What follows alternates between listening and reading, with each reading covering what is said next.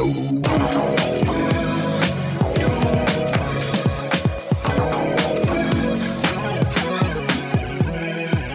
Bonjour, bonsoir à tous, c'est Mehdi Maizi et je suis très heureux de vous retrouver pour un nouvel épisode de No Fun. La culture latine était partout en 2018. Quelques indicateurs, sur les 10 clips les plus regardés l'an dernier, on trouve 8 morceaux qui sont l'œuvre d'artistes à minima d'origine sud-américaine et qui sont chantés en espagnol. Pour donner un successeur au carton que fut Boda Kilo, Cardi B a sorti l'imparable I Like morceau de trap latine. Le reggaeton, genre populaire depuis les années 2000, est en train de redéfinir les contours de la pop et est presque en train de redevenir une norme. Le dernier indicateur, bien sûr, c'est le de références à la série Narcos dans les textes de rap, et je ne parle pas que de la crime, merci Netflix. De toute cette effervescence, Bad Bunny, du haut de ses 24 ans, en apparaît comme la star toute désignée. Après avoir collaboré avec la Terre entière, il a pris tout le monde par surprise en livrant son premier album le 23 décembre dernier.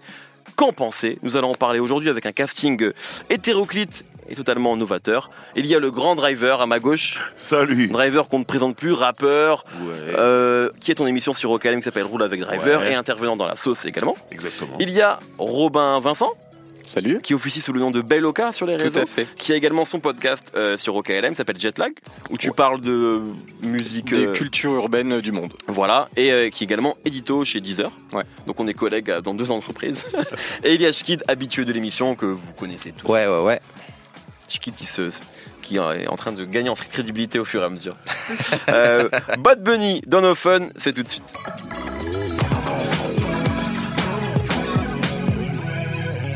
Alors donc Bad Bunny donc vient de sortir son euh, premier album. Comment comment on le prononce bien, Robin?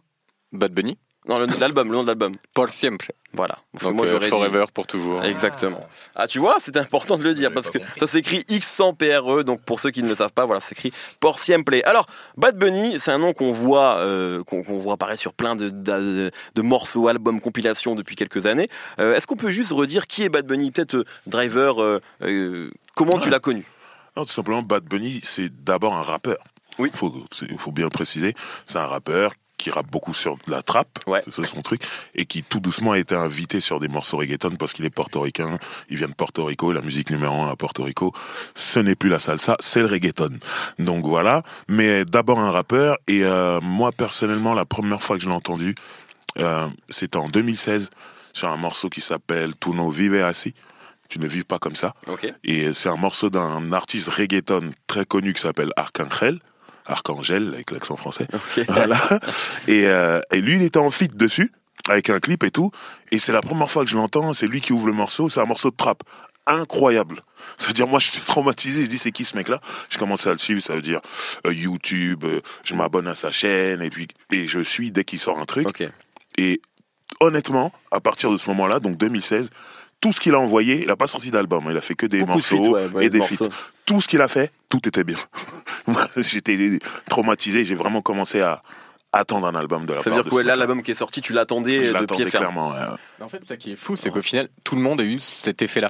Bien sûr. tous ceux qui ont découvert Bad Bunny, ils se sont pris une claque. Bah parce oui. que, comme tu dis, c'est un rappeur, mais moi je trouve qu'au-delà d'être un rappeur, c'est un vrai chanteur. C'est-à-dire qu'il il est dans la mélodie à fond dans la mélodie. Il a une voix en fait vraiment très reconnaissable, très Ouais. très basse. Il a une manière de chanter aussi qui est assez particulière parce que contrairement à ce que tu as régulièrement dans le reggaeton Mhm. qui est en, en piqué, là il a une voix qui est très suave et qui coule beaucoup Mhm. avec ce côté très grave et un petit côté un peu rocailleux, enfin vraiment quelque chose qui te marque. Et en fait ça a fait cet effet-là à, à peu près tout le monde qui a découvert la Ouais. voix de Bad Bunny, ça a été mais d'où il sort ce mec, enfin, vraiment. Mhm. Et, euh, et pour compléter ce que tu disais, au final il a vraiment éclaté par euh, SoundCloud où il avait mis euh, Ouais. deux trois morceaux Mhm. et là il y a des Encore un rappeur SoundCloud. encore un rappeur SoundCloud. Et, euh, et c'est allé très très vite où il avait mis deux morceaux sur SoundCloud. Il a été découvert euh, par DJ Luan et Mambo Kings euh, qui ont commencé à le, à le dire allez viens, on va te prendre, on va te produire.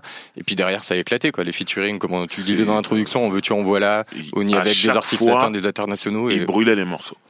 Alors, le, euh, un des derniers grands featuring euh, en date, c'est le morceau avec Drake, euh, Ouais. qui, qui effectivement, là, là, euh, c'est là on reconnaît peut-être aussi qu'il se passe quelque chose, c'est quand Drake, il fait le vampire et il voit un truc qui émerge. Je vais aller, je vais rapper avec lui. Euh, mais c'est vrai que ça a aussi été un des gros tubes de 2018. Passons du coup sur l'album. Euh, ben, tiens, Robin, euh, vu que tu, tu étais sur Bad Bunny, qu'est-ce que t'as pensé du coup de ce premier album-là? Puisque toi, comme driver, on donnera la parole bien sûr aussi après Ashkid, vous attendiez ce disque-là. C'est un premier album, il est jeune, il a 24 ans, il a un buzz énorme. Euh, Est-ce que vous êtes satisfait, déçu, euh, enthousiaste Voilà.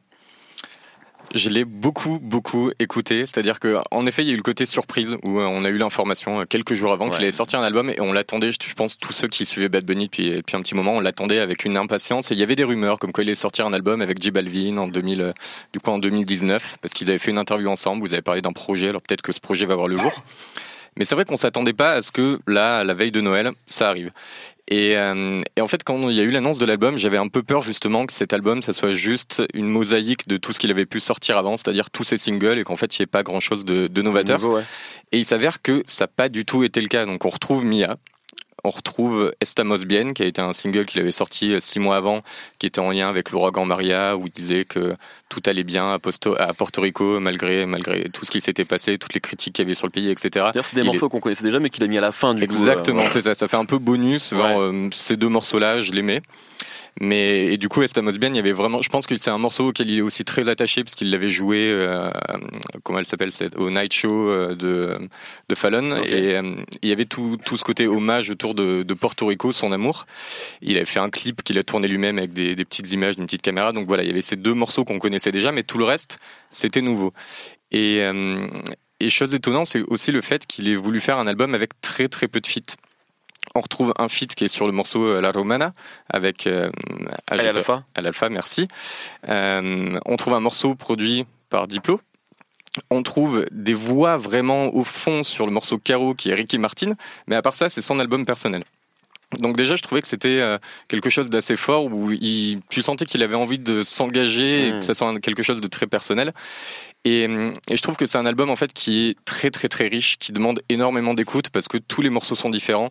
En fait, voilà, on parle de trap latine, on parle de reggaeton, on parle un peu de dancehall, mais en fait, ça va même au-delà de ça. Il y a un morceau alors que je, je n'aime absolument pas qui s'appelle euh, qui est Tenebo Sabrar où euh, on part dans une espèce de post-punk à la Blink 182 avec des guitares. Donc voilà, là, je vois des, je vois que les visages de Driver et Schkid vont dans ton sens apparemment. Moi j'aime bien. Ah ouais, bah, Schkid, faut toujours qu'il soit différent, mais Driver en tout cas a l'air d'accord avec toi. vraiment, ce morceau, j'y arrive pas, je le zappe à chaque fois, je j'ai pas compris le délire. Donc, on va dire que c'est peut-être un peu les limites de cet album, c'est que je pense qu'il veut montrer qu'il sait faire énormément de choses et euh, bah, tout ne peut pas être bien ou alors tout ne peut pas plaire à tout le monde. Et voilà, moi j'ai ce morceau que je zappe à chaque fois. Je trouve qu'il y a deux morceaux un peu plus faibles, mais que par contre, à, contra à, contra à contrario, il y a des morceaux incroyables. Je vais revenir sur la Romana, mais c'est un morceau où il y a une, enfin, il a fait la même chose dans le morceau Solo Demi, c'est-à-dire des morceaux où il y a une cassure rythmique, où on part dans, donc la Romana, on part sur une, un sample de bachata, la, la trappe qui rentre, et au milieu, El Alpha qui arrive, on part sur un dembo dominicain et, euh, et voilà, ça, ça, devient un morceau en fait, euh, ça devient une sorte d'anthème et, euh, et alors que c'était pas un morceau prioritaire de l'album, on voit très vite qu'il commence à être à être remixé, à aller dans les soirées. Donc voilà, il y y a quelque chose de, de très fort là-dessus. Et évidemment le morceau Solo Demi qu'il avait sorti aussi quelques quelques semaines avant avant l'album, où il y a des messages très forts aussi qu'il veut faire passer. C'est un morceau contre les violences faites aux femmes, les violences féminines. Il y a un clip autour de ça qui est incroyable. Et on retrouve cette idée de cassure rythmique. Donc voilà, il y a énormément de choses en fait à la fois dans les thématiques qu'il aborde, qui sont des thématiques en général très peu abordées quand même au niveau des artistes de la scène reggaeton des dix dernières années, et à la fois dans les productions où ça part un peu dans, euh, dans tous les sens, mais d'un côté très intéressant. Donc voilà, énorme, très très riche, énormément de choses à dire. Driver, euh, là-dessus sur ce que vient de dire Robin, mais surtout sur toi, comment t'as ressenti cet album-là? Bah moi je trouve l'album juste cool. Ok. C'est pas fou. En fait, tout le chemin qu'il a fait depuis 2016 avant de sortir cet album, je trouve personnellement que s'il avait compilé ces morceaux, ça aurait été mieux que l'album. Euh, il manque des gros tubes déjà dedans. Il y a le morceau Mia avec euh, Drake, ok, c'est cool. Mais quand tu écoutes euh, le remix de T'es beauté, par exemple, ça aurait pu être un morceau de Bad Bunny tout seul. et ce morceau-là, ça, c'est un, tube réel. Beauté, pour info, c'est le, clip qui a été le plus regardé en 2000. Enfin, c'est un énorme tube. C'est un tube énorme de Casper Magico, ça. T'es beauté, il marche aussi parce que justement, on retrouve plein de voix différentes dans ce morceau et c'est ce qui fait la force de Ozuna, Bad Bunny. Oui, oui, peut-être, mais ce que je veux dire, c'est que si, s'il si prend une musique comme celle de T'es beauté et il met Osuna au refrain et il fait les trois couplets, on a un tube que tu trouves pas en fait dans son album. Euh, je pense à des morceaux trap comme Chambea, qui est un morceau qui avait mhm. sorti avant, morceau incroyable. Moi, je vais souvent les soirées latines. Quand tu le mets, c'est la guerre, c'est fini. Il n'y a pas ça. Je, dans l'album, je trouve pas ça. Et en fait, c'est le petit truc qui m'a déçu, c'est que l'album est bien, mais il n'y a pas vraiment de pic, de gros tubes mhm. dedans. Et c'est ce qui m'a dérangé. Mais sinon, je, je l'écoute et tout, je suis content. Mais je me dis quand même que ce qu'il a sorti avant, il y avait des, des bijoux et des trucs. euh, Justement, Ro- Robin disait aussi qu'il va dans sur, sur plein de terrains différents. Est-ce Ouais. que c'est peut-être, est-ce que c'est, euh, ça a été un bémol peut-être, peut-être qu'il allait sur trop de terrains différents? Ça rend l'album, l'album moins fluide, c'est clair. Ouais, euh, Il y, a- il y a certains morceaux que je zappe quand même dans l'album. Donc voilà. Mais euh, c'est un bon album, hein, mais j'attendais mieux quand même. Moi, ça ressemble plus à une, à une playlist SoundCloud en fait Que- qu'un album. Mais après, ça, ça a l'air d'être un artiste euh, qui vient de là. Moi, je trouve dans, dans, le, dans ce qu'on peut décrypter euh, du succès de, de Bad Bunny, il a un peu la même progression que justement les rappeurs SoundCloud, où euh, c'était des, des scènes un peu underground qu'on pensait pas voir atteindre des niveaux Mhm. comme, je sais pas. Post Malone, on peut dire que c'est un rappeur euh, SoundCloud. Moi, je trouve que. Post Malone, c'est c'est le, un peu un- le modèle de ce que c'est Bad Bunny. Après, moi, il y a un truc qui me dérange aussi, c'est que il était très ghetto avant, avant son premier album, mais je trouve que son album, il est un peu plus édulcoré. Même. ouais, un peu aseptisé. Ouais. Ouais, ça par exemple, C'est ça, ça. Tu, tu penses ça par rapport à la musique ou par rapport aux propos? Parce que moi, Les du coup, je parle pas espagnol. Les deux, les pas- deux, les deux, les. Tout était beaucoup plus dur. hein. Ok. Et euh, plus il se rapprochait de la sortie de l'album, et plus il avait un feat avec Jello, il avait Ouais, un feat avec euh, Drake et tout ça. Avant, c'était pas ça. Avant, il était vraiment sur des trucs très très durs. Mm. Et même quand il monte sur Tes beautés, c'est dur. Son couplet, il est dur. Mm. Et je trouve qu'il s'est calmé. En même temps, c'est la progression euh, naturelle un peu de ces artistes qui deviennent euh, hyper mainstream. Ouais, ouais, mais Et je lui, pense en plus, je pense qu'il a envie de représenter quelque chose. un donc, morceau ou deux plus ghetto dans l'album, ça a rebalancé un peu ça et ça, voilà, ça aurait fait du bien. Mais après, comme je le dis, l'album, je l'écoute et tout, il y a pas Non, c'est juste que c'est pas la, cat- la- le cataclysme annoncé, Voilà, celui que celui j'attendais moi. Ok. Ouais. Moi, j'attendais pas particulièrement grand chose parce que je l'avais suivi, mais Mhm. sans, sans plus. Enfin, euh, moi, j'aimais bien un rappeur euh, dans toute cette période euh, de découverte un peu de la, de la trap latino. J'aimais bien un mec qui s'appelait Fuego. Je sais pas si t'étais tombé dessus, toi. C'est un ancien, lui. Il avait fait, euh, en- dans cette période où ça a commencé à devenir important, en 2015-2016, il faisait des, des, des remakes un peu des, ch- des tubes Quinry, mais Mhm. en espagnol. Genre, il avait Ouais, fait ouais. euh, Hotline Bling, One Dance, euh. Antidote de Travis Scott, qui, était Mhm. devenu Antidoto.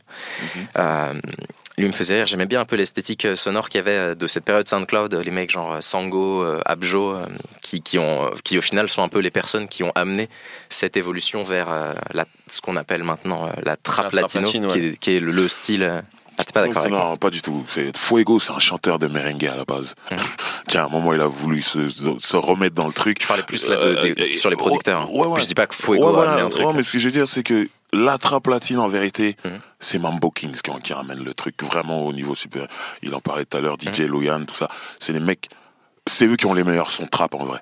Et euh, La, la trappe latine, justement, c'est Ouais. juste c'est de la trappe en espagnol. En espagnol, Il n'y a, ouais. y a pas- y a pas de spécificité temps, musicale. temps en temps, ils peuvent sampler. Tu, on parle de I Like It Oui. de Cardi B, ils samplent de la musique latine. Et ça, ça, mais à la base, t'es pas obligé de sampler de la musique latine. C'est vraiment C'est- de la trappe, la mais en espagnol. et en espagnol. Et euh, c'est vraiment là, Mambo Kings qui ramène ça. On va le décrire un peu cet album comme euh, en étiquette, on va mettre trap latine, mais quand on regarde au final les morceaux qui marchent, 50-50. Hein. ouais, parce que tu prends Mia, tu prends Slowdemy, Ah. on est sur euh, du Ah oui, reggaeton. oui, il y a du reggaeton, Ouais. clairement. Je, je trouve la deuxième partie de l'album est reggaeton. Ça commence trap, et la deuxième partie, euh, il y a beaucoup de reggaeton. Non, non, il a... Mais euh, voilà, quoi, ça veut dire, moi, quand t'as fait, t'as posé ta voix sur le remix de Tes Beautés, tu dois avoir un morceau reggaeton de ce calibre-là dans ton album. Et je l'ai pas entendu. Alors, justement, sur, tu voulais euh, Ouais. rebondir, pardon, je quitte. Non, mais je, juste, je voulais dire que j'aimais pas trop moi le single euh, Mia. Mhm. Et, euh, je trouve que c'est un morceau un peu fainéant, mais un peu comme Taki Taki, pour comparer avec un autre artiste Ah, c'est encore autre chose, ça. de, de cette envergure, en tout cas Mhm. dans les artistes latinos qui deviennent, qui vont exister par exemple ici. Mhm. Je trouve que c'est des morceaux un peu, un peu fainéants et même l'intervention de Drake, il m'a fait penser, je me rappelle plus le titre que Drake avait fait il y a quelques années avec Romeo Santos. Romeo Santos, ouais, je vois audio, c'est ça Ouais, exactement, Ouais, c'est ça. Ou pareil, ou Oui, même un en peu- espagnol aussi déjà. Exactement, ouais. Mhm. Ah, c'est un peu la même, le même type le même type pardon d'intervention. Je trouve que quand Justin Bieber il vient sur euh, Despacito, Mhm. qui est un morceau qui est, qui est, qui est fort sans lui, et il vient l'interpréter un peu. euh, Oui, mais Ah, bon, mais tu, sais, à tu, sais à quoi ça sert aussi. Ça n'a rien à voir. Juste musicalement. il avait, enfin, le morceau, il marchait très bien sans Justin. Bieber. je Il a parle juste de l'intervention musicale que Bieber apporte sur Despacito. Je trouve que c'est la même chose Drake sur, euh, sur il Mia. trouve feignant en fait. Ouais, Je suis pas d'accord. il vient Moi, juste faire ça. Déjà, Drake, il fait un effort. Drake, il fait un effort. Tu trouves?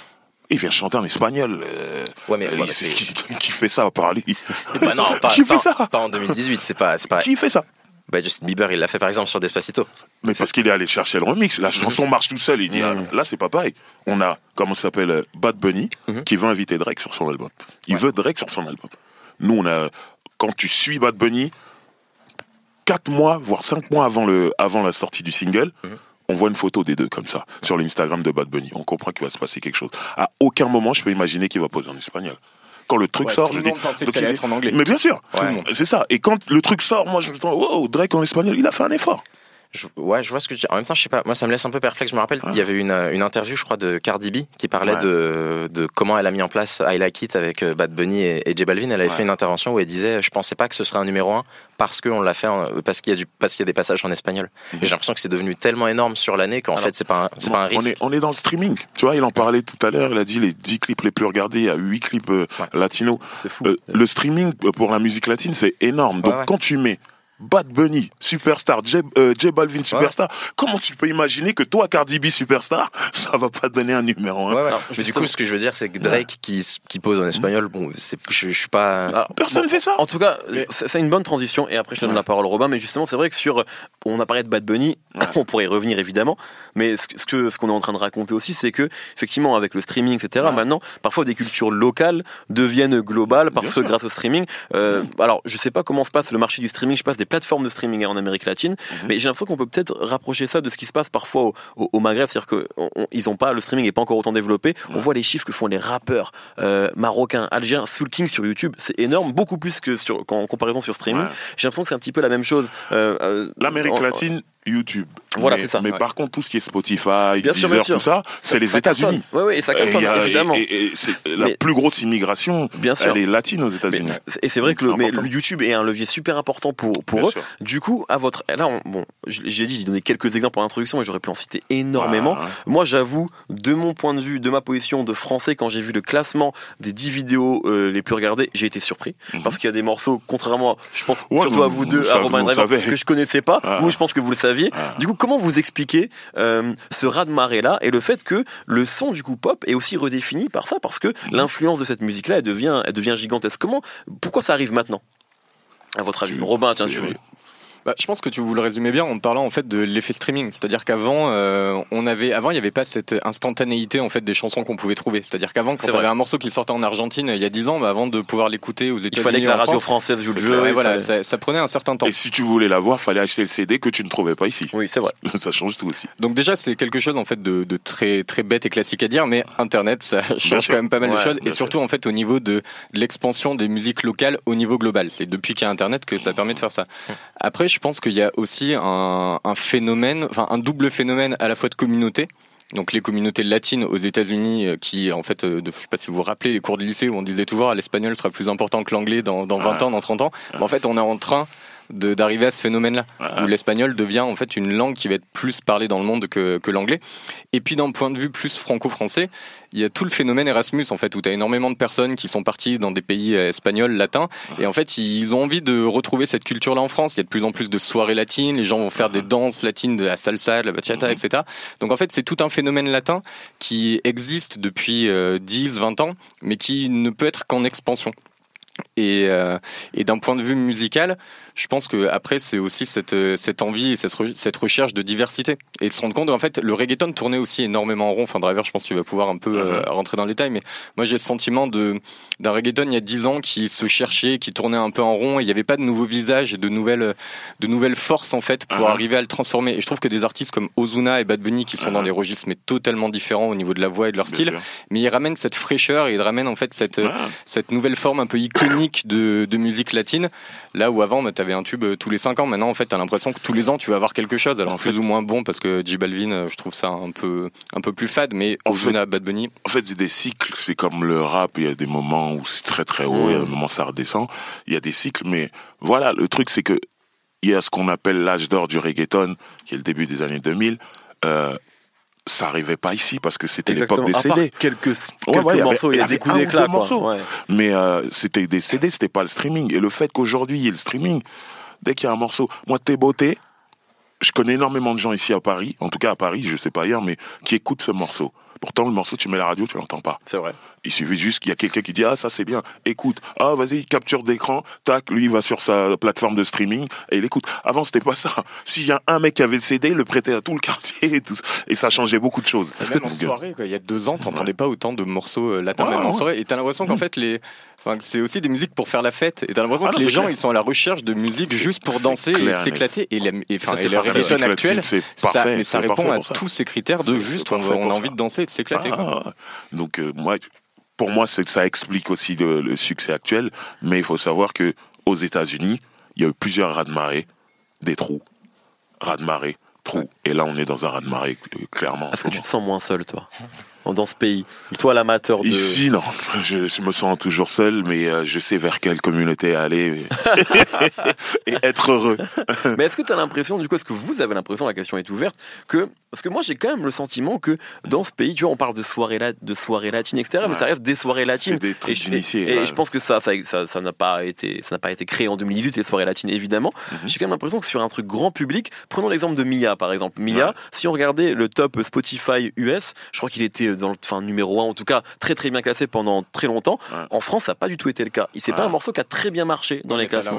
t'as Taki Taki, C'est vrai qu'il y a. Taki Taki, c'est vrai. qui pour le coup. Je me pose la question. c'est l'artiste est français en même temps. hein. voilà. Est-ce que c'est DJ Snake qui cartonne aux États-Unis aussi. Ouais, numéro bah, 1 de le, Billboard. le- le morceau est bien, le morceau est Bah, ils ont bien fait. quand même. Il y a Selena. Gomez. Il y a du euh, monde, il y a pas de Cardi. problème. Mais c'est plus facile à travailler en France, c'est DJ Snake. Voilà. Mais euh, en tout cas, par exemple, Tes Beautés, je l'entends dans des soirées hip-hop ici, Ok. à Paris. Donc t'as- vous avez l'impression que ça peut aussi prendre, euh, parce qu'il n'y a pas la même communauté, il n'y a pas la même immigr- immigration ici, que ça peut aussi prendre d'assaut la France? Alors Ouais, la mais- France, je sais pas. Il y a toujours y a- une différence entre la a- France et Paris. C'est un peu Il y a une le- question d'image aussi. Il faut que les gens arrêtent de penser que le reggaeton c'est juste un truc euh, folklorique ou je sais Mm. pas quoi. À partir du moment où ils vont passer cette barrière-là, je pense qu'il y a moyen. Mais pour l'instant, il y a beaucoup de gens. Tu leur dis reggaeton, ouh, ah bon, Ça change, ça c'est mon cas, hein. Ça Ah, change bah, voilà. énormément. Et justement, Voilà. quand on parle avec des gens euh, que tu croises et tu dis le mot reggaeton, il y a encore six mois, il y avait, euh, ou il y a un an, il y avait un peu, ce, comme tu dis, ce ça. regard genre, quoi, du reggaeton? Mais euh, Alors que maintenant, il y a des trucs Il y a des trucs qui aident. Par exemple, là, sur euh, Netflix, il y a le- la série sur Nicky Jam qui s'appelle El Ganador, où on, on voit toute sa vie, son parcours, et on voit que c'est un mec de rue, comme beaucoup de rappeurs que de- les gens idolâtrent. Ouais. Euh, par rapport à la semaine dernière dans l'émission spéciale 21 Savage, Nicolas parlait justement de, de, de gens qui, qui, euh, qui préfèrent limite plus les histoires autour des rappeurs que la musique même.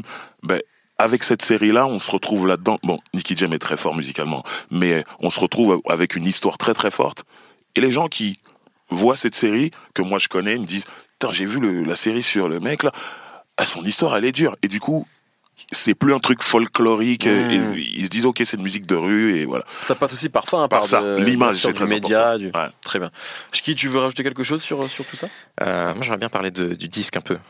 Ouais. Que On en a parlé un petit peu, mais oui. Vas-y. Non, il a pas dit. Euh, moi, j'ai- bien aimé, j'ai passé un bon moment. Euh, mais je trouve que le fait justement qu'il ait pas de featuring, euh, ça, ça, en fait, il y a quelque chose dans sa voix qui est, qui est intéressant, c'est qu'elle est très, elle est très épaisse. Elle est très, euh, il y a une, une grosse vélocité en fait. Et euh, pourtant, il crie jamais. C'est vrai. C'est pas un mec qui crie. Mais euh, donc il, est- il est hyper présent dans le spectre euh, sonore. Je trouve que c'est rapidement indigeste en fait parce qu'il y a ça, il y a un, un autotune qui est constant et qui qui, euh, enfin, je, je trouve qu'au bout de, de 10 minutes, de 10 chansons, t'es es fatigué en fait de l'avoir écouté sur un format de, Je- je- sur un format d'album. Ça veut dire c'est l'autotune Ouais, c'est exactement ce Euh, que je ne suis pas d'accord. Ah ouais, Ah si, Il y a est, T-Pain, ah oui, l'autotune, c'est T-Pain. est Moi, lui, euh, c'est- c'est- ça ne me dérange pas, quoi. ah, Ah moi, non, ça- moi, ça- parfois il y en a pas. Mais c'est clair, il y en a pas Enfin, moi, pour moi, il n'y a pas d'autotune en fait. Ou alors c'est il est légèrement. Non, mais si tu parles euh, si tu parles du correcteur, déjà ça, ça me dérange pas, mais ça s'entend même pas, quoi. Moi, je trouve, C'est pas T-Pain. non, forcément, c'est pas T-Pain, mais je trouve que c'est très présent et euh, que c'est rapidement indigeste. Oh, tu exagères. après, c'est comme ça que moi j'entends. Déjà, l'album commence par euh, des notes d'autotune. Mhm. Et en fait, je trouve que comme son interprétation, en vrai, elle est pas si variée que ça. Parce que, par exemple, dans la vélocité qu'il a dans sa voix, elle est constante, quelles que soient les manières dont il interprète. C'est un peu différent, forcément, quand il monte en aigu, quand il est parfois sur des falsettos. Mhm. Mais en vrai, je trouve qu'il chante un peu de la même façon à chaque fois. Et comme il est tout seul et que sa voix, elle est épaisse de la même manière et que c'est réglé pareil, par, ex- par exemple, tu vois, sur le, la densité qu'il y a dans sa voix, elle est, elle est pas contrebalancée, par exemple, par des effets. Je dis, bah, je, je compare pas, mais par exemple, si tu écoutes Travis Scott, il va y avoir Mhm. beaucoup d'espace sur la voix qui est, euh, Mhm. euh, qui est contrebalancé par les réverbes, les effets de delay, machin. Lui, ou les harmonies. Lui, il est en voix tout seul, tout le temps. Et moi, ça, moi sur l'album, ça m'a un pas- peu, non, moi, je suis ça m'a un peu fatigué. Je suis vraiment pas d'accord avec ça.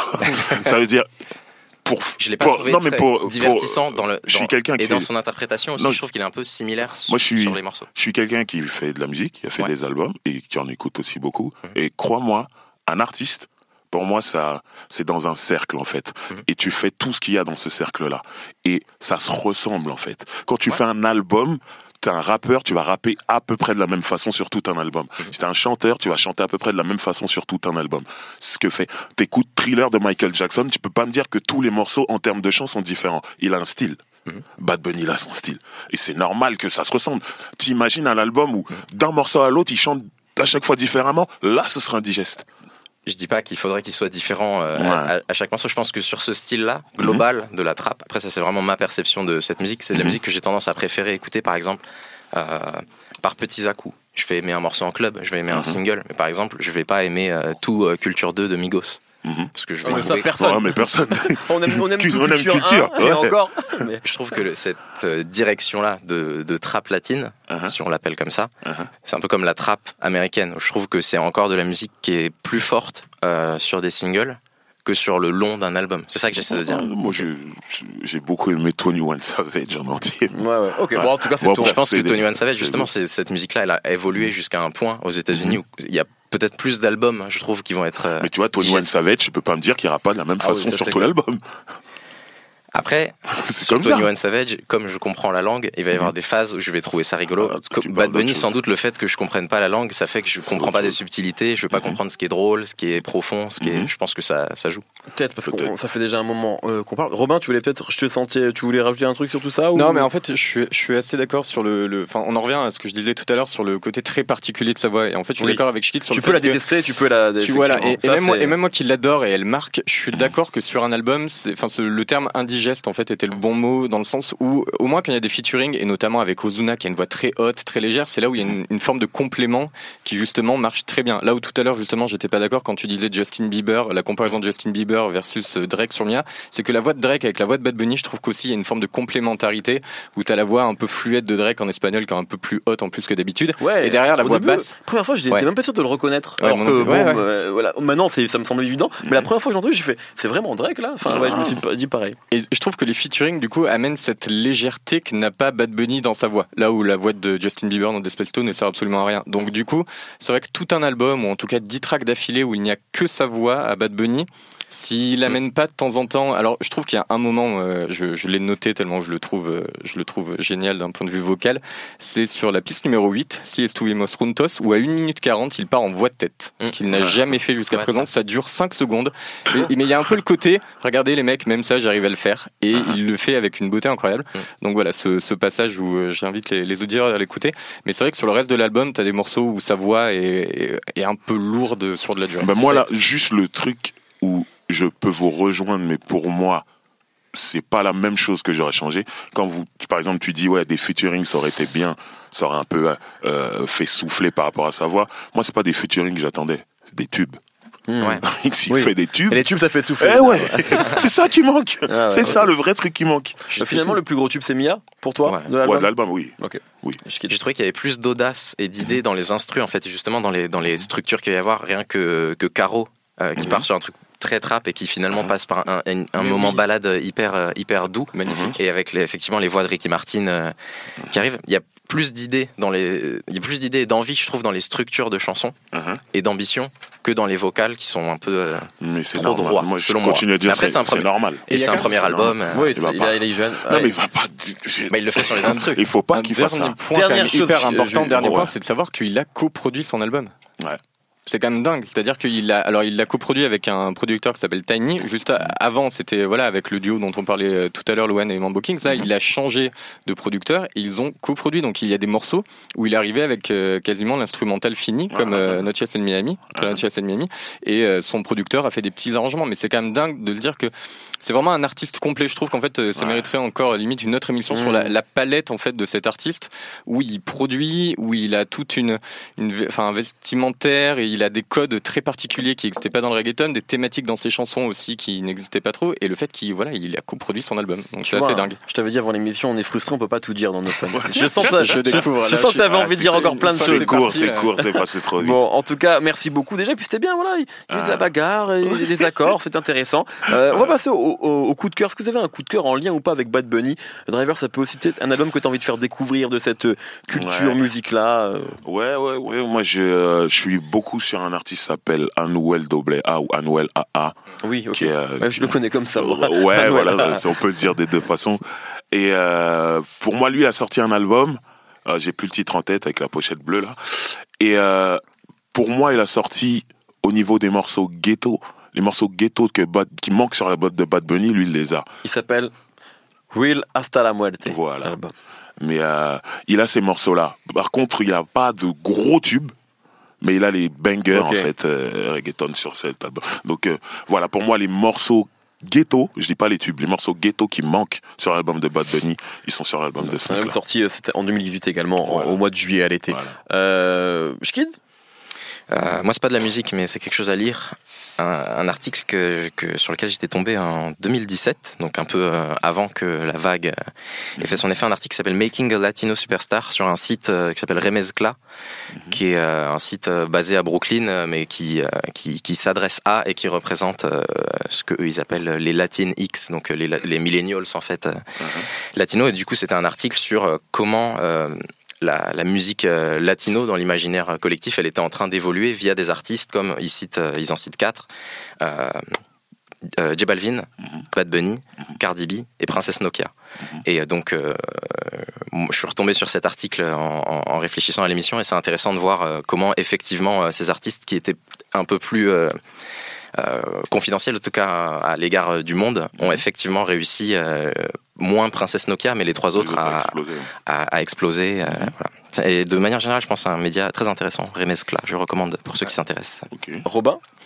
Moi, ça va plutôt être. Alors, du coup, j'avais pas préparé de coup de cœur. euh, Oui, que- j'avais oublié de te le dire. Ma, ma première, je n'avais pas cette info, du coup, je vais plutôt faire un, un focal sur des, des scènes, à savoir la scène espagnole, qui, euh, avec, euh, bon, bah, évidemment, avec Rosalia, maintenant que tout le monde connaît, mais je voulais plutôt parler, en fait, d'un producteur avec qui elle travaille, qui a sorti aussi des, des albums en solo, il s'appelle Si Tangana.